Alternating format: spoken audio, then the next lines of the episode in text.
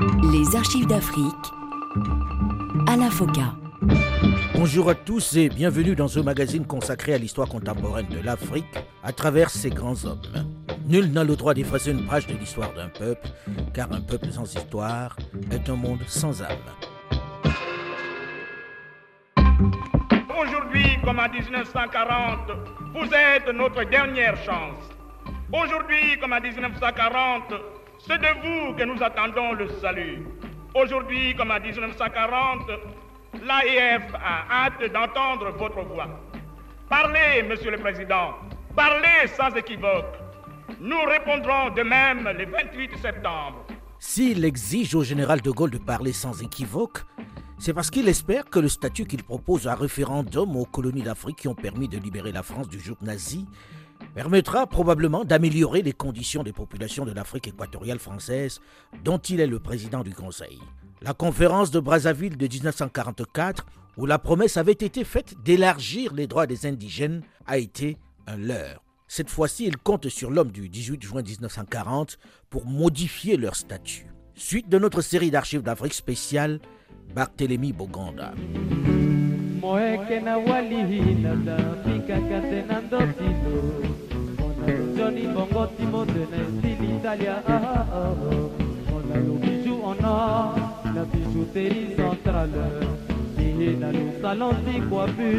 Cette idée de communauté que propose le général de Gaulle en ce mois de septembre 1958 est un statut qui permettra à chacun de ces territoires d'exercer toutes les prérogatives de l'autonomie interne avec l'aide de la France. Le général de Gaulle a en plus annoncé, alors que nul ne s'y attendait, qu'il donnera au résultat du référendum sur la Constitution un sens particulier dans les territoires d'outre-mer.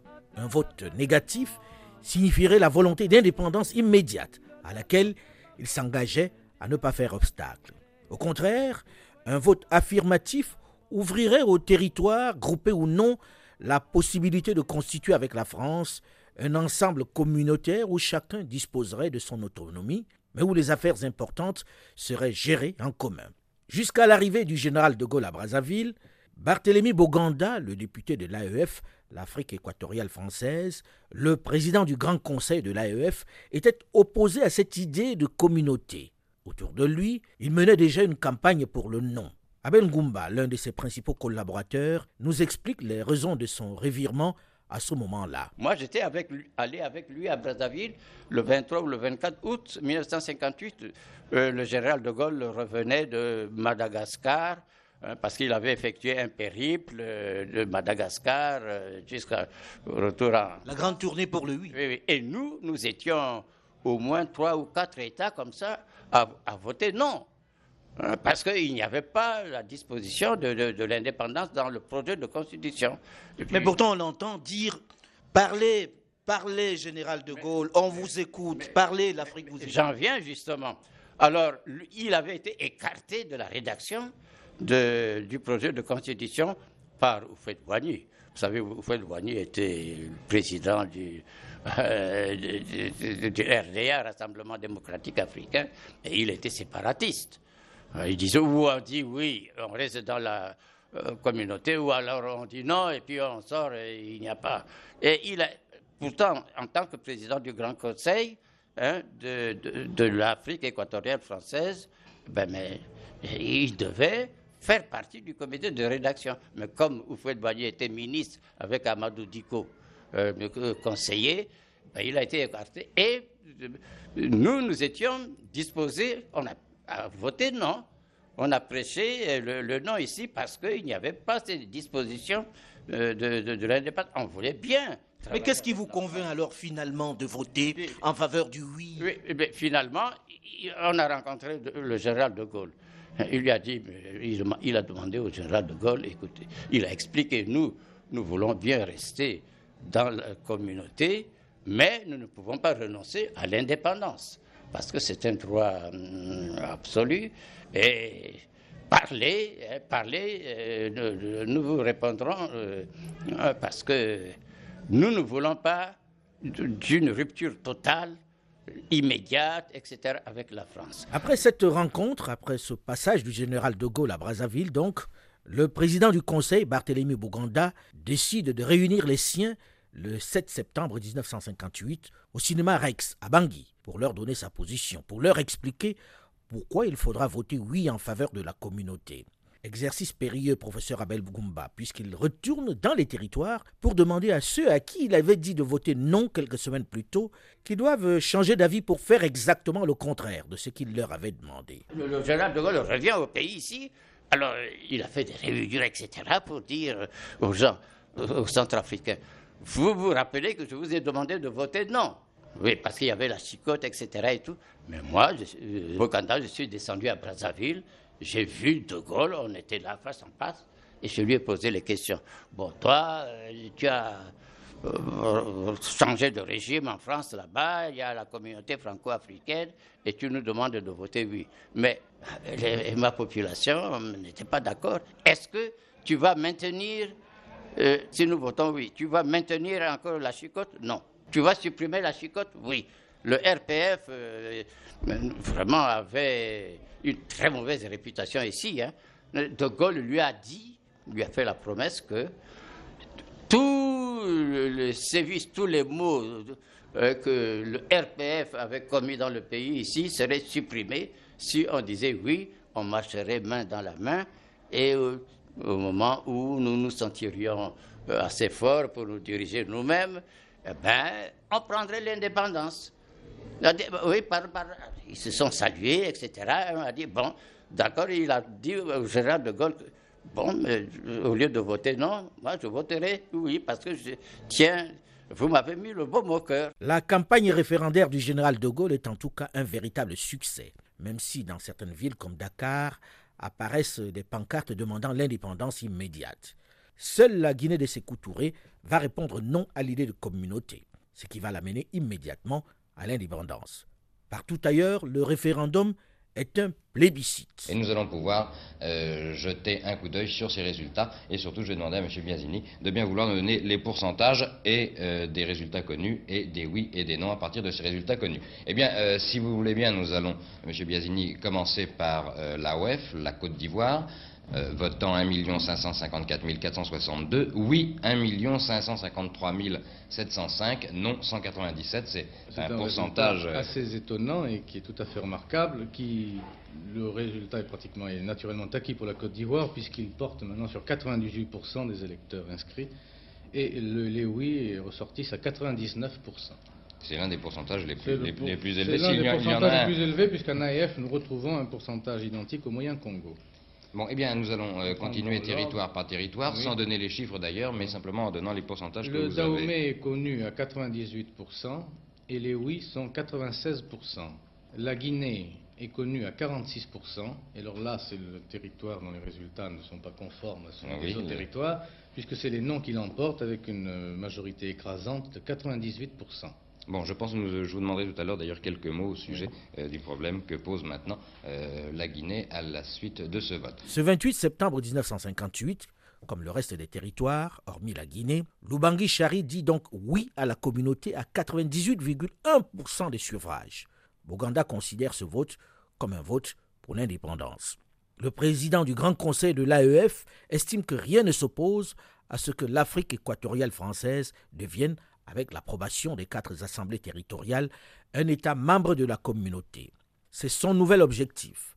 L'appellation AEF n'ayant plus aucune raison d'être, Barthélemy Boganda refuse le terme de France équatoriale, adopté à l'unanimité par le Grand Conseil en 1947, et opte pour le 1er décembre 1958 pour celui de République centrafricaine. Professeur Abel Goumba, vous étiez son plus important collaborateur, son vice-président et ministre des Finances et du Plan. Pourquoi adopte-t-il le nom de République centrafricaine? Ouganda euh, voyait l'Union africaine en trois étapes, se réaliser l'Union africaine en trois étapes. La première étape, c'est la République centrafricaine avec les provinces de l'Ubangi-Chari, du Congo, du Gabon, du Tchad, dirigées par les gouverneurs, avec un exécutif unique, etc. Les autres ont refusé. Mais il a gardé le terme de République centrafricaine, parce qu'on est vraiment au centre de, l'Afrique. Le 8 décembre 1958, c'est la proclamation de la République en Ubangui-Chari, qui rentre dans l'histoire donc sous le nom de République centrafricaine. Au moment de la proclamation de la République centrafricaine, Barthélemy Boganda songe déjà à la grande idée des États-Unis d'Afrique latine qu'il a toujours caressée. C'est seulement à ce prix que les peuples d'Afrique peuvent survivre, peuvent se développer face aux autres grands ensembles. Du côté historique, ethnique et coutumier, nous avons des tribus identiques. Nous avons au Moyen-Congo, comme en Ubangi-Chari, les mêmes tribus. Nous avons, et on peut même aller plus loin, à cheval sur le fleuve Ubangi, du côté français comme du côté belge, nous avons les mêmes tribus. C'est pour cela que le problème se pose non seulement en territoire français, mais également en territoire belge, car une partie de ma tribu se trouve au Congo belge et une partie de certaines tribus du nord de l'Ubangi se trouve au Tchad. C'est la raison pour laquelle euh, j'ai préféré donner à la République de l'Ubangi l'étiquette de République centrafricaine, étant donné que tous ces territoires sont français, que même ceux du côté belge parlent la langue française, ont la culture française, euh, nous avons l'espoir d'en arriver un jour à faire un grand ensemble avec tous ces territoires qui, en somme, ont toujours été, sinon des mêmes tribus, euh, du moins très voisins. Les micronations qui se multiplient, les poussières d'États sous-peuplés et sans moyens, comme il les décrivait, n'ont aucun avenir. Tout est dans l'Union. Abel Goumba, l'un de ses collaborateurs, de ses ministres de cette époque-là. D'abord, lorsqu'il était député, il disait Malheur à l'homme euh, seul. Hein, L'Union euh, fait la force. Et que à cette période-là, ce serait suicidaire que de créer des états de poussière. Vous voyez, c'est le mot, hein, des états de poussière. Alors que la division, le racisme, etc., tout ça, nous a valu notre subordination. Hein, qu'on nous a menés vers l'accord de cou vers la mer Rouge, on nous échangeait comme des, objets, etc. Et qu'il faut tirer la leçon du passé et euh, rejeter cette myopie euh, intellectuelle qu'est le tribalisme. Et pourtant, les voisins qui appartiennent à la même tribu, qui ont de si fortes affinités, ne vont pas parvenir à s'entendre pour créer un grand État. L'idée de Boganda, aucun de ses voisins ne l'écoute. Le Tchad affiche sa différence. Le Gabon veut devenir un département français. Seul le Congolais Jacques Opango veut le suivre dans cette aventure. Mais il n'en aura pas le temps puisqu'il est balayé par Fulbert Yulou qui s'installe dans le fauteuil à Brazzaville. Barthélemy Boganda isolé est contraint de se résoudre à oublier, du moins momentanément, son idée de grande république centrafricaine. Le 1er décembre 1958, il devient le président du gouvernement de la République centrafricaine. Il est tout de même surprenant que le territoire de l'Ubangi-Chari, connu sous ce nom depuis une cinquantaine d'années, change brusquement d'étiquette et devienne République centrafricaine. C'est un symbole. Cela est un symbole, vous avez parfaitement raison, car depuis la fondation du gouvernement général en AIF, il y a une cinquantaine d'années, les gouverneurs généraux ont eu soin de diviser l'AIF en plusieurs territoires confié à un gouverneur. Nous avons le territoire du Moyen-Congo, le territoire du Gabon, le territoire de l'Ubangi-Chari et le territoire du Tchad. L'idée de l'unité des nations de l'ancienne Afrique équatoriale française, plus le Congo belge, qui devait donner naissance à une grande république centrafricaine, n'était qu'une première étape dans les projets du président Barthélemy Boganda. Pour lui, L'objectif final était ce qu'il a baptisé les États-Unis d'Afrique latine, un ensemble plus large, une union des territoires africains ayant en partage la culture et la langue latine à laquelle il était très attaché. Quels étaient, professeur Abengumba, vous qui étiez un de ses plus proches collaborateurs, les pays qui devaient faire partie de cet ensemble latin? Ce sont les pays colonisés par les peuples latins. Les peuples latins, que sont-ils? Il y a la France, Hmm? Il y a les Wallons quand même pour le Congo ex-belge. Hein? Il y a Euh, il y a les Portugais avec le Mozambique, la Guinée-Bissau, l'Angola. Et puis il y a l'Espagne, il y a la, Guinée colonisée par les Portugais. Vous voyez, une petite cuisine latine là. L'Angola, le Mozambique, la Guinée, le Congo belge, le Congo-Brazzaville, le Gabon, le Tchad et plus tard les autres pays latins de l'Afrique de l'Ouest. Si la France ne manifestait pas une grosse réticence à cette idée avant-gardiste, un peu décalée à l'époque, le Portugal de Salazar, lui, y était opposé. Il ne fallait même pas y penser. Professeur Abel Ngoumba était auprès du président Boganda l'un des artisans, des acteurs de ce projet. Salazar, euh, Salazar a dit Mais écoute, la France, euh, euh, débrouille-toi avec tes colonies là-bas, laisse-nous tranquilles. Hein. ne touche pas la colonie à quoi que ce soit. L'idée des États-Unis d'Afrique latine proposée par Barthélemy Boganda va vite rencontrer des réticences internes. Chaque chef veut régner sur son territoire. Les pays sollicités ne veulent pas en entendre parler. Boganda doit donc se résoudre à ne se consacrer qu'à la jeune République centrafricaine à qui il donne un drapeau qu'il a conçu, une devise, unité, dignité, travail, et un principe, Zokwezo, tout homme est une personne. Il va même composer l'hymne national, la Renaissance évoquant la longue soumission, la misère de la population et la conquête à l'appel des ancêtres du droit à la vie.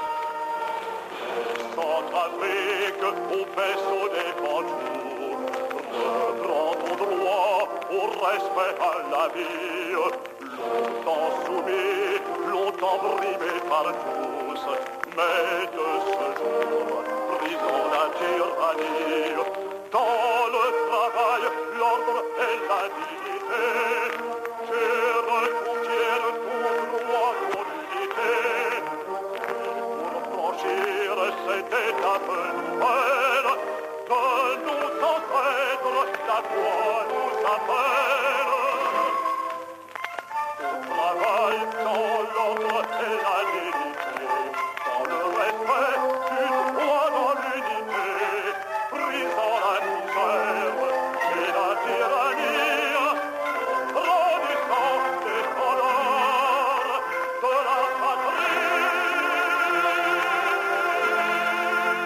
6 décembre 1958, le président Barthélemy Boganda présente aux Centrafricains son gouvernement, qu'il a limité à six ministres. Abel Goumba conserve son ministère des Finances et du Plan, et David Dako devient ministre de l'Intérieur. L'heure à la veille des fêtes de fin d'année 1958 est à l'élaboration, à la conception de la Constitution pour le jeune État. La communauté et les États de l'Afrique occidentale et de l'Afrique équatoriale à tous ces États, je souhaite l'unité, la solidarité et également beaucoup de courage pour mener à bien les responsabilités qui sont les nôtres aujourd'hui, pour mettre nos États à l'unisson de la France afin de bâtir cette grande communauté qui doit être notre œuvre à tous. Début 1959.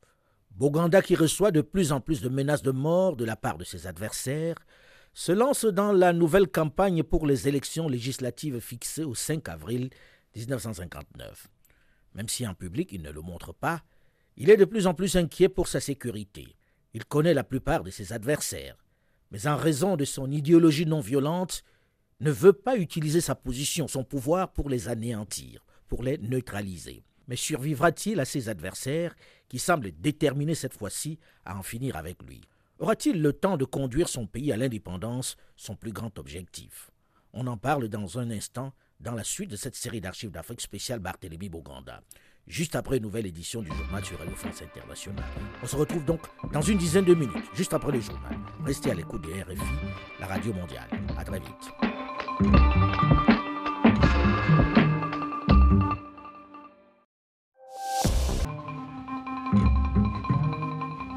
Les archives d'Afrique. à la FOCA. Bonjour et bienvenue à tous ceux qui nous rejoignent seulement maintenant dans la seconde partie de ce magazine consacré à l'histoire contemporaine de l'Afrique à travers ses grands hommes. Nul n'a le droit d'effacer une page de l'histoire d'un peuple, car un peuple sans histoire est un monde sans âme.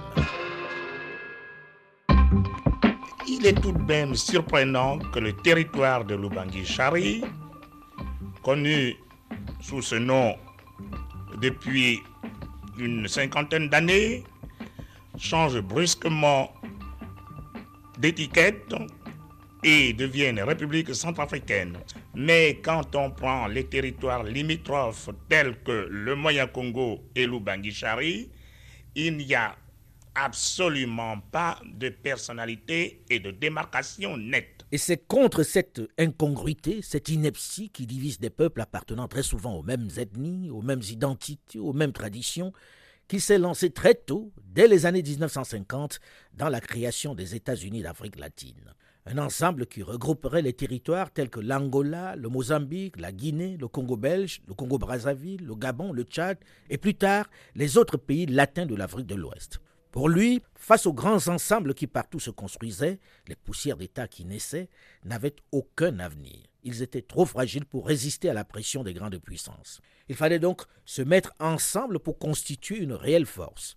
Mais l'abbé Barthélemy Boganda est contraint devant la réticence de la grande majorité des leaders des territoires voisins en AEF, l'Afrique équatoriale française, d'abandonner au moins momentanément son idée, cette belle unité africaine avant l'heure.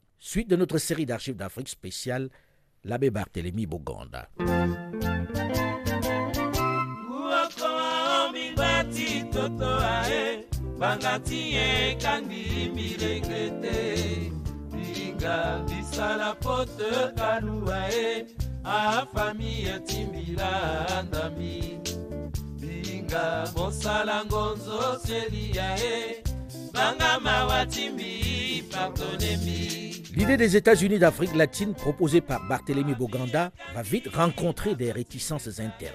Chaque chef veut régner sur son territoire. Les pays sollicités ne veulent pas en entendre parler. Boganda doit donc se résoudre à ne se consacrer qu'à la jeune République centrafricaine à qui il donne un drapeau qu'il a conçu, une devise, unité, dignité, travail, et un principe, Zokwezo, tout homme est une personne. Il va même composer l'hymne national, la Renaissance évoquant la longue soumission, la misère de la population et la conquête, à l'appel des ancêtres, du droit à la vie.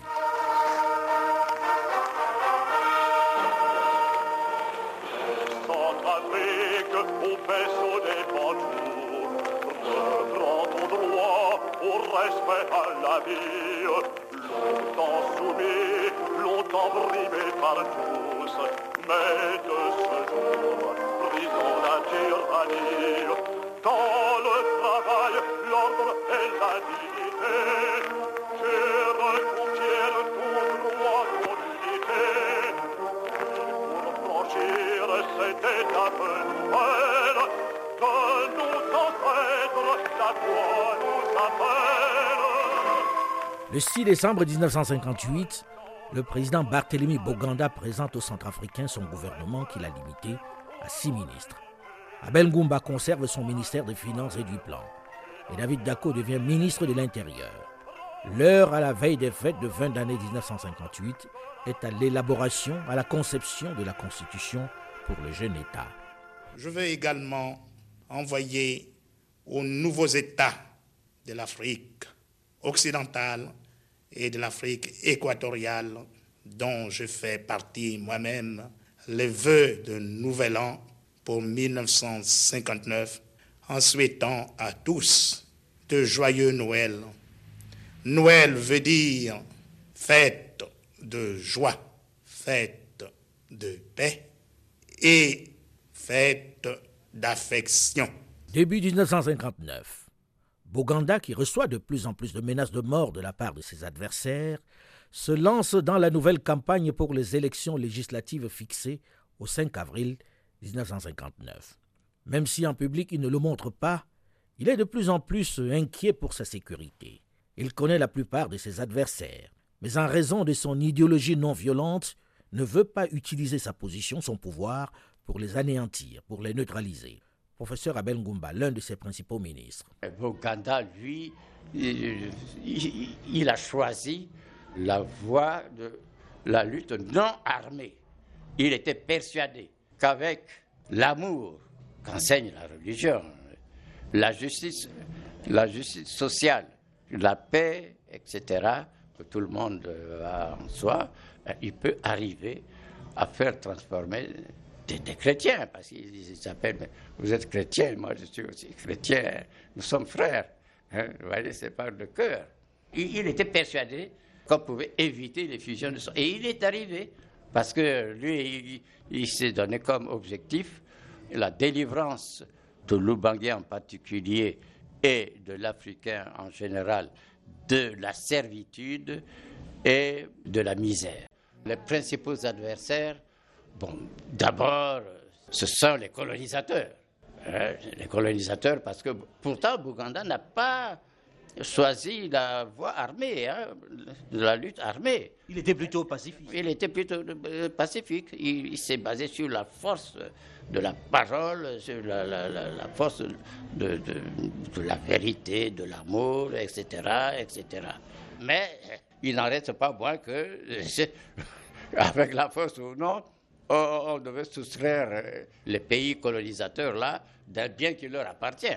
Ça, ça, Ils voyaient tomber leurs privilèges. oui, voilà, il va tomber leur privilège. Il y a d'abord hein, les colonisateurs. Et puis il y a le euh, vous savez, Boganda, euh, c'est à Bambari hein, qu'il a créé le, le Messane, etc. Ici. Mais je, je m'excuse, mon cher ami euh, Oyabo, Kengbaka, qui est de l'ethnie. Moi je connais Dengbaka, qui étaient les indicateurs, hein, qui étaient farouchement contre, contre Boganda. Et pourquoi? Ben, mais parce qu'ils étaient à côté, c'était les chefs. euh, euh, vous savez, Bangui, ici, c'est une région qui est habitée par les, les Mbaka, les gens de l'ethnie, de, et ils veulent toujours être à côté du maître. C'est des collabos. Normal, mais les collabos, quoi.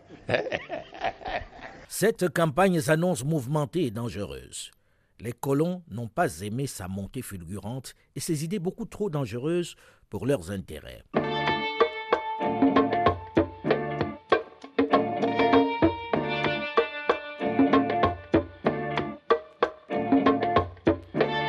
29 mars 1959, jour de la Pâque chrétienne. Barthélemy Boganda annonce à sa femme et aux membres de son gouvernement qu'il va effectuer un aller-retour dans la journée à Berberati, dans l'ouest du pays. Il emprunte un avion de ligne commerciale dont la destination finale est Douala au Cameroun. Ce vol va donc le déposer à Berberati avant de poursuivre sa rotation journalière. Professeur Abel Ngumba, l'un de ses principaux collaborateurs, explique la raison de ce bref déplacement. Boganda, euh, d'abord, avait déjà implanté le drapeau centrafricain à Bambari au mois de février. Et il s'apprêtait à le faire dans toutes les grandes villes de la République centrafricaine. Maurice Saragba, maître de conférence en histoire à l'université de Bangui et producteur radio. Il avait demandé à ce que Albert Fayaman, son neveu, puisse voyager avec lui. Rien que Al- Albert Fayaman. Parce qu'il y avait des complicités, il y avait des hautes trahisons. Parce que lui, Boganda, il savait qu'il était suivi de près et qu'il n'était pas, il pas en bonne position. Une cible. Oui, une cible, voilà. Et bon, il a dit, et à son neveu, il a dit, fais beaucoup attention, mais finalement, son neveu a été, je crois bien, euh, quelque part, mais il avait quand même une idée derrière la tête que s'il mourait, c'est lui qui prendrait la place. Ça, c'est ce que des recherches que j'ai lui à faire. Alors, euh, il, a dit, bon, mais nous irons à Beberati implanter le drapeau centrafricain. Mais le, le- le lendemain, très tôt le matin, son neveu n'est pas venu. Le, euh, président d'Acour, enfin, feu David Akour, qui était ministre de l'Intérieur, c'est normal, il devrait voyager avec lui. Mais quand il est arrivé à l'aéroport, il lui avait demandé d'aller chercher Albert Fayaman, son neveu, qui puisse voyager avec lui. Le directeur de sécurité, qui était Munumbai à cette époque-là, est venu. Président, je voudrais bien vous accompagner. Il a dit, pas question. Je voyage avec Albert Fayaman, un point, un trait. Et c'est ainsi que le ministre, l'ancien ministre de l'Intérieur, David Akou, est resté, le directeur de, sécurité est resté, et comme l'autre, Albert Fayaman, ne voulait pas venir, lui-même, il a envoyé David Akou aller le chercher à Lakwanga. Il a refusé de venir. Boganda s'est déplacé pour aller à la maison. Il a dit, le moment est venu. J'ai besoin de toi, il faudrait qu'on voyage ensemble. Voyez-vous? Et c'est comme ça que lui, et bon, euh, Fayama ne voulait pas, mais la maman de Fayama a dit, mais ton, ton, ton, ton cousin est venu te chercher. Mais pourquoi tu refuses de voyager avec lui? Et pourtant, il a beaucoup d'estime pour toi. C'est ainsi que Fayama, malgré lui, s'est levé du lit, il a pris sa veste qu'il n'a pas portée, mais il a mis sur l'épaule, et il est venu entrer dans la voiture de Bouganda. C'est ainsi qu'ils sont allés à l'aéroport, c'est ainsi qu'ils avaient pris l'avion ensemble, ils sont arrivés et il a implanté le drapeau. Antoine Le També Ambili était un grand ami congolais de Barthélemy Boganda. Il a assisté à la messe de Pâques en la, cathédrale de Belgrati. Et au Coco Jacques, un de nôtres, était greffier à Belgrati. Après la messe, il a été voir le président Boganda. Ils ont discuté. Jacques a pris photos. Une fois donc sa mission terminée, Barthélemy Boganda doit rentrer à Bangui où il est attendu. Il devait revenir ici puisque il y avait la clôture des Jeux africains. Barthélemy Boganda doit cette fois-ci emprunter un autre avion venu spécialement de Brazzaville pour retourner à Bangui. Un avion de ligne 2024 Nord Atlas.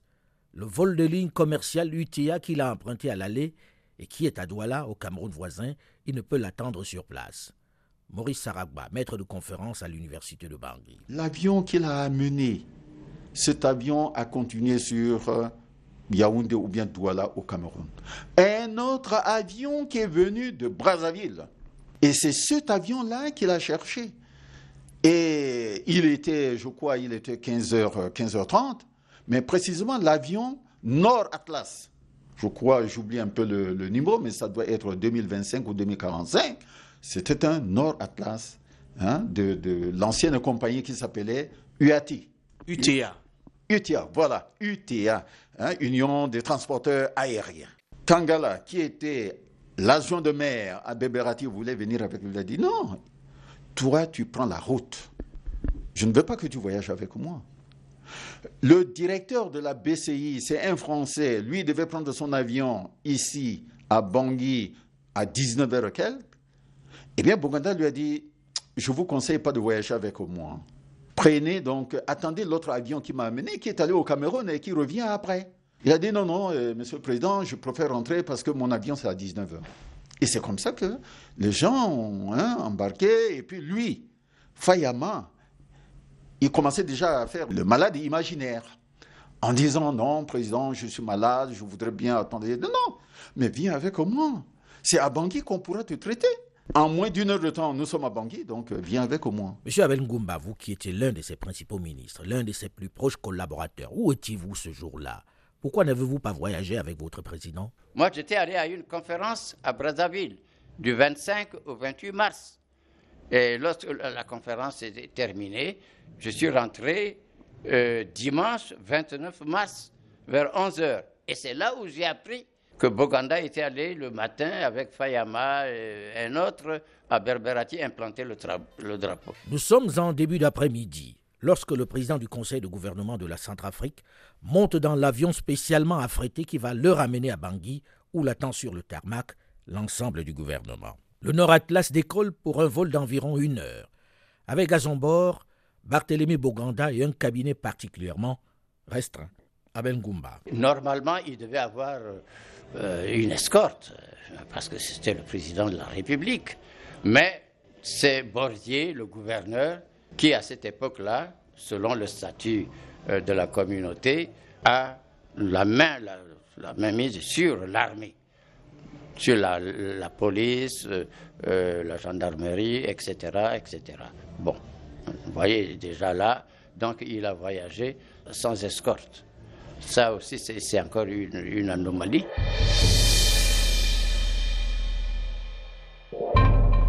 L'avion devrait avoir atterri depuis une heure maintenant. Aux personnalités qui commencent à manifester leur inquiétude, on annonce dans un premier temps qu'en raison d'une tornade, le Nord Atlas a dû retarder son départ.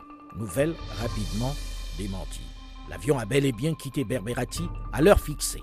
Au fil des heures qui s'égrènent, s'installe l'angoisse. Elle va grandir avec la tombée de la nuit. Surtout que les informations fournies par le gouverneur Bordier évoluent, changent au fil des heures sans jamais vraiment être totalement précises et convaincantes. Abel Goumba. Euh, on était là, euh, suspendu à ses lèvres en quelque sorte, parce que c'est lui, Bordier, qui avait en charge toutes les communications et les télécommunications. Et bon, il nous a dit dans un premier temps, vers les 15h ou 14h30, il y a eu euh, la météo de Berberati a signalé euh, une perturbation, une légère perturbation hein, de l'atmosphère euh, au-dessus de, de, Berberati. Et que, bon, comme ils ont décollé, l'avion a dû peut-être se poser au Cameroun. Et puis il y avait aussi une tornade. on, a, on attendait. Tard dans la soirée, la situation évolue. Le gouverneur Bordier leur annonce que des villageois de la région de la Lobaye auraient découvert des débris d'un avion. Une information qui incite enfin un certain nombre de ministres vers une heure du matin à prendre la route pour aller chercher personnellement et activement leur chef. Il devient urgent pour eux de savoir ce qui s'est passé, ce qui est réellement arrivé au personnage le plus important de la Centrafrique. Il faut dire que les forces de l'armée avaient déjà entamé des recherches dès la tombée de la nuit. Ici René Branella qui vous parle de Brazzaville. La disparition brutale du Nord Atlas de l'UAT dans lequel avait pris place M. Boganda, président du Conseil de la République centrafricaine, provoque à Brazzaville et à Bangui une émotion considérable.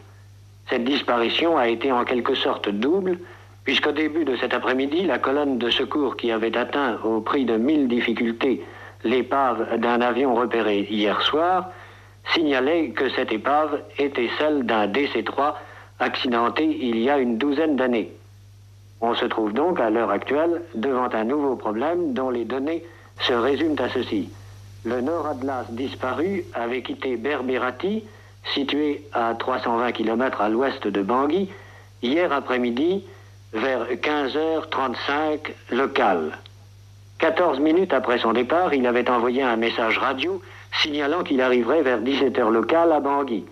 Depuis ce moment, on n'en a aucune nouvelle. Il n'est pas absolument exclu que le Nord Atlas dans lequel se trouvait M. Boganda ait pu se poser dans une des zones de savane qui jalonnent le parcours aérien Berberati-Bangui. Toutefois, on ne peut se dissimuler que le silence de l'appareil n'incline pas à beaucoup d'optimisme. En effet, les moyens radio du bord étaient tels qu'en principe une panne totale ne pouvait guère se produire. L'émotion, et je dis au début de cette communication, est considérable à Bangui elle est aussi bien le fait des Européens que des Africains. Il faut souhaiter que la disparition de M. Boganda euh, ne soit que de quelques heures. Alors que les médias s'interrogent sur le sort du Nord Atlas, les ministres se sont organisés pour retrouver l'avion qui transportait leur chef. Mais qu'est-il donc arrivé à Barthélemy Boganda? S'est-il craché quelque part dans la forêt équatoriale ou a-t-il été détourné vers une autre destination, un aérodrome, un pays voisin en raison du mauvais temps?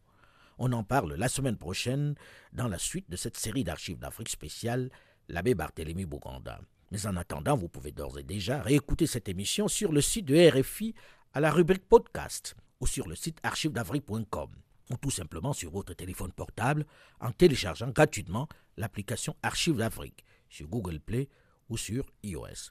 Vous pouvez également réagir comme vous le faites régulièrement sur notre page Facebook, la première sur notre antenne, avec ses 600 000 amis. Delphine Michaud, Olivier Raoul et Alain Foucault, nous vous donnons quant à nous rendez-vous la semaine prochaine, même heure, même fréquence. D'ici là, faites attention à vous. Restez à l'écoute de Radio France Internationale et à très vite.